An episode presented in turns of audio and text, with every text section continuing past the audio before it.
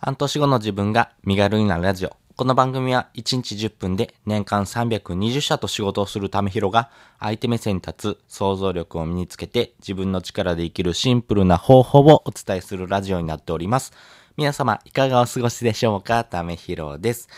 えっ、と、午後の配信もしていこうかなと思います。えっ、と、今回はですね、えー、お金の使い方についてちょっとお話ししようかなと思っております。お金の使い方、えー、主にですね、4つあります。浪費、消費、投資、貯金。まあ、この4つがありまして、まあ、それぞれの使い方というところをですね、えーお話ししていこうかなと思います。で、えっ、と、基本的にですね、それぞれの使い方について簡単に説明しますと、えー浪費。浪費はですね、やっぱ自分が好きなものですね。特に嗜好品とかですね、お酒とか、お菓子とか、まあそういうふうなですね、ものですよね。で、消費はですね、生きていく上では必要なものになりますんで、本当に、食費とか、あとは家賃とか、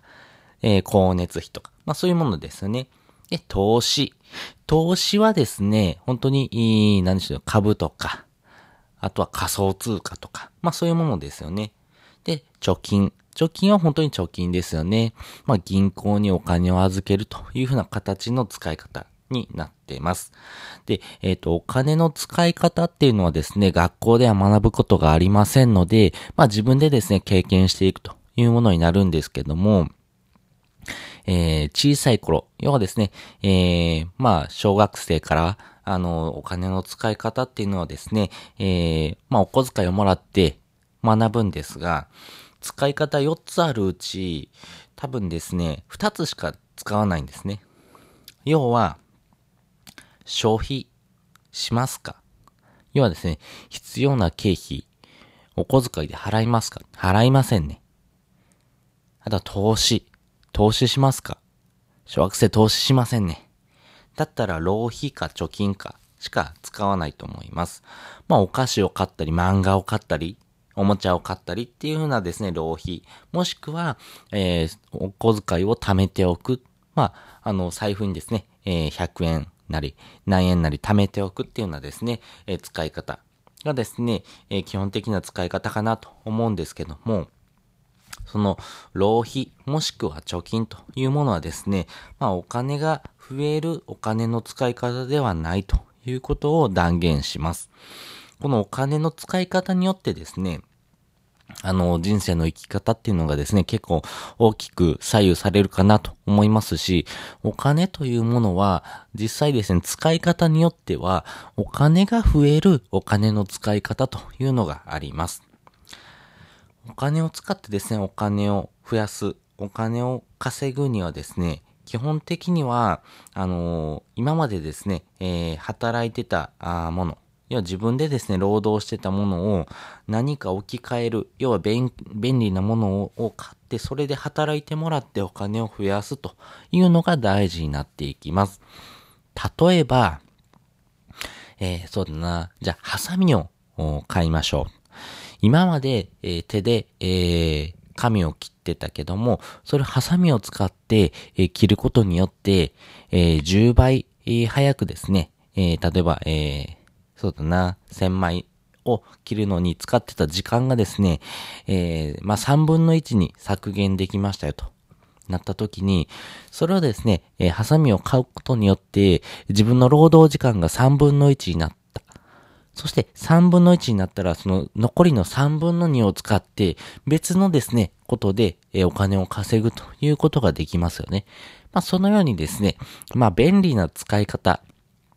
自分のですね、えー時間をですね、より短縮して、かつですね、空いた時間で、えー何かをすることができるよというふうなですね、えー使い方をですね、えやるとですね、よりお金が増えるお金の使い方というのをですね、学ぶことができます。